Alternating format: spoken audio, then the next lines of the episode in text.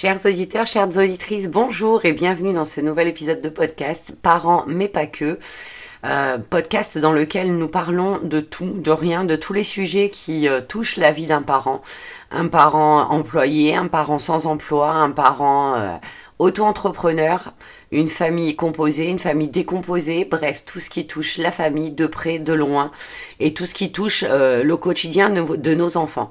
Et aujourd'hui dans ce podcast, je voudrais vous parler argent. Pourquoi argent? Eh bien parce que vous le savez, euh, comme je l'ai dit dans ma présentation euh, de, podcast, le tout premier podcast, je suis titulaire d'une chaîne YouTube sur, lequel, sur laquelle je parle essentiellement budget et enveloppe budgétaire.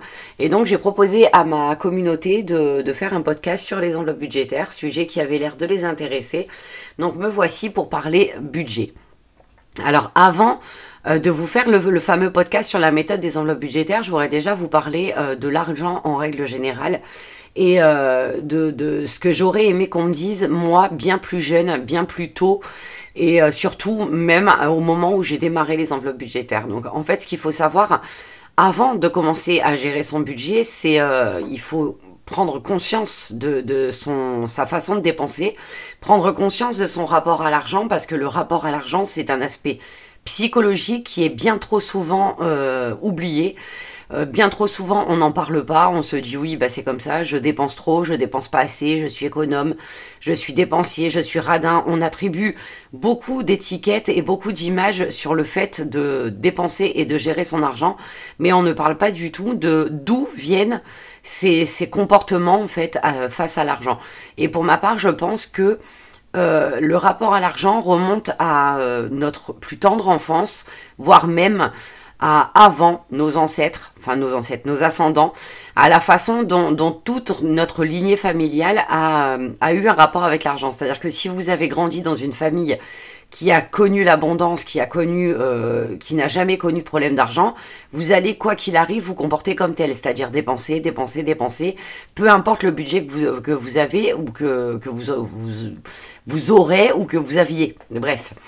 Et si vous avez grandi dans une famille euh, qui a connu le manque, une famille qui a connu les gros problèmes euh, pécuniers, vous allez réagir à l'inverse en étant très économe, peu importe le budget que vous avez, que vous ayez un, budget large ou que vous ayez un budget serré, vous allez être économe. Il y a cette blessure que l'on appelle euh, la blessure monétaire. C'est une, une, blessure qui, qui, qui dicte l'intégralité de votre comportement face à l'argent. C'est-à-dire que si vous avez une blessure de manque, cette blessure de manque va se ressentir également dans votre, dans votre façon de gérer le budget. C'est-à-dire que quoi qu'il arrive, vous aurez toujours l'impression que vous êtes dans la mouise, que vous avez des problèmes d'argent, que vous en aurez pas assez, que vous n'arriverez pas à payer vos dettes, que vous n'arriverez pas à assumer euh, le loyer, les factures, alors que finalement, si vous le pouvez, vous avez le budget qu'il faut pour gérer votre vie normalement. Mais comme vous avez cette blessure euh, financière, cette blessure monétaire, vous n'arrivez pas à passer au-dessus. Donc je pense qu'avant d'apprendre à gérer son budget, il faut déjà apprendre à gérer ce côté psychologique, cette relation que vous avez avec l'argent. Essayez de comprendre euh, d'où viennent vos, vos, attitudes face à l'argent et pour savoir, enfin pour, pour, réaliser que vous avez euh, une blessure financière ou tout simplement que vous avez été habitué à vivre dans l'opulence, il suffit de regarder euh, vos comptes et de regarder la manière dont vous dépensez. Mais quand je vous dis regarder la manière dont vous dépensez, c'est vraiment étudier euh, vos dépenses, étudier vos postes de dépenses, voir les attitudes que vous avez face à l'argent. Est-ce que vous êtes un gros dépensier? Est-ce que vous dépensez trop peu, très peu? Voilà, tout ça, toutes ces indications vont vous donner euh, une idée de votre rapport à l'argent. Et à partir du moment où vous aurez cette idée, croyez-moi qu'en percutant la chose, donc c'est-à-dire en prenant, admettons, euh, vos six derniers relevés de compte, vous stabilotez par couleur tous vos postes de dépenses, donc le poste alimentaire, le poste euh, dépenses fixes, c'est-à-dire loyer, EDF, tout ce qui s'ensuit, le poste santé, le poste loisir, le poste beauté, bref, toutes les dépenses que vous avez faites, catégorisez-les, pardon, et vous vous apercevrez rapidement de la façon dont vous dépensez et euh, la façon dont vous, vous traitez finalement votre portefeuille et votre budget. À partir de là, vous allez percuter si vous avez réellement un problème avec l'argent ou si vous avez une attitude cohérente et normale. Et ce sera beaucoup plus facile pour vous ensuite d'apprendre à gérer votre budget. Et croyez-moi sur parole, quand vous aurez fait ce travail de, comment d'analyse de vos dépenses, vous allez déjà euh, voir l'argent différemment et apprendre à dépenser différemment. C'est euh, direct. Vous allez prendre une claque, vous allez vous dire mince, mais pourquoi est-ce que j'ai dépensé autant Et ce pourquoi va vous faire réfléchir à vos attitudes dans le quotidien? Ou pourquoi est-ce que je suis aussi économe? On va pas dire radin parce que de nos jours on peut plus être radin, mais économe, voire très économe. Et à partir de ce moment-là, votre cerveau en lui-même va euh, amorcer une réflexion sur le, pourquoi du comment. Alors vous allez peut-être passer par une phase très compliquée. Personnellement, je sais que quand j'ai fait ça, j'ai eu presque envie de pleurer parce que je me suis rendu compte que je dépensais des milliers d'euros dans des conneries, mais vraiment des trucs euh, qui n'avaient ni queue ni tête et aucune utilité. Comme par exemple pour mon budget alimentation, je sais que j'étais à quasiment 800 euros par mois. Alors qu'à l'heure actuelle, en ayant euh, réfléchi correctement à mes dépenses, je suis tombée à 400 euros par mois. Pareil, j'avais un poste euh, tabac qui était juste énorme puisqu'on était à quasiment 900 euros par mois, donc un loyer, 900 euros par mois, je sais pas si vous vous rendez compte, mais c'est énorme, c'est presque un salaire. Et quand j'ai percuté ça, ben, j'ai arrêté de fumer directement en fait. C'était un, déclencheur psychologique sur le fait que oui, j'étais dans la mouise parce que nous, quand on a commencé les enveloppes budgétaires, on était à plus de 1400 euros de découvert, on avait des dettes à plus savoir quoi en faire, on était presque à ne plus pouvoir payer le loyer tellement on était... Euh, voilà, euh, dépassé par les événements, c'est ma famille qui nous aidait pour manger, donc c'est pour vous dire à quel point c'était arrivé à un niveau critique, et pour autant, on n'avait rien. On partait jamais en vacances, on n'avait pas euh, de, de, vêtements outre mesure, on n'avait rien de concret pour lequel on dépensait notre argent. Sauf que quand on a fait le bilan, on s'est rendu compte que bah on jetait énormément de nourriture parce qu'on en achetait beaucoup, beaucoup trop. Société de surconsommation qui veut que bah on achète les produits parce que le packaging nous plaît, parce que le ça a l'air bon, parce que mais en final on n'en a pas besoin, on en a trop, on mange pas et on jette donc de l'argent dépensé par les fenêtres, pas jeté par les fenêtres. Ensuite, comme je vous l'ai dit, le tabac, donc le tabac 900 euros par mois, quand vous enlevez ça déjà, c'est énorme. Entre le premier mois, entre tabac et euh, le budget course qui a été diminué de moitié, on a recouvert, recouvert le découvert. Pour vous dire juste le simple exemple. Ensuite, on a continué à faire le tri. On s'est rendu compte que nos abonnements étaient bien trop élevés pour certains, que pour d'autres, ils étaient complètement inutiles et on avait complètement oublié qu'on les avait. Donc, on a pareil traité toutes ces charges fixes les unes après les autres. Euh, j'ai pris sur moi de téléphoner à nos fournisseurs pour renégocier les contrats. On a changé les abonnements téléphoniques. On a arrêté tous les abonnements qui étaient complètement inutiles. Et là, on est arrivé à une économie de 150 euros par mois. Donc voilà, 150 euros par mois pour ça, 400 euros pour les courses, 900 euros pour le, pour les, le, les cigarettes. Déjà là, je vous laisse imaginer euh, la différence que ça fait.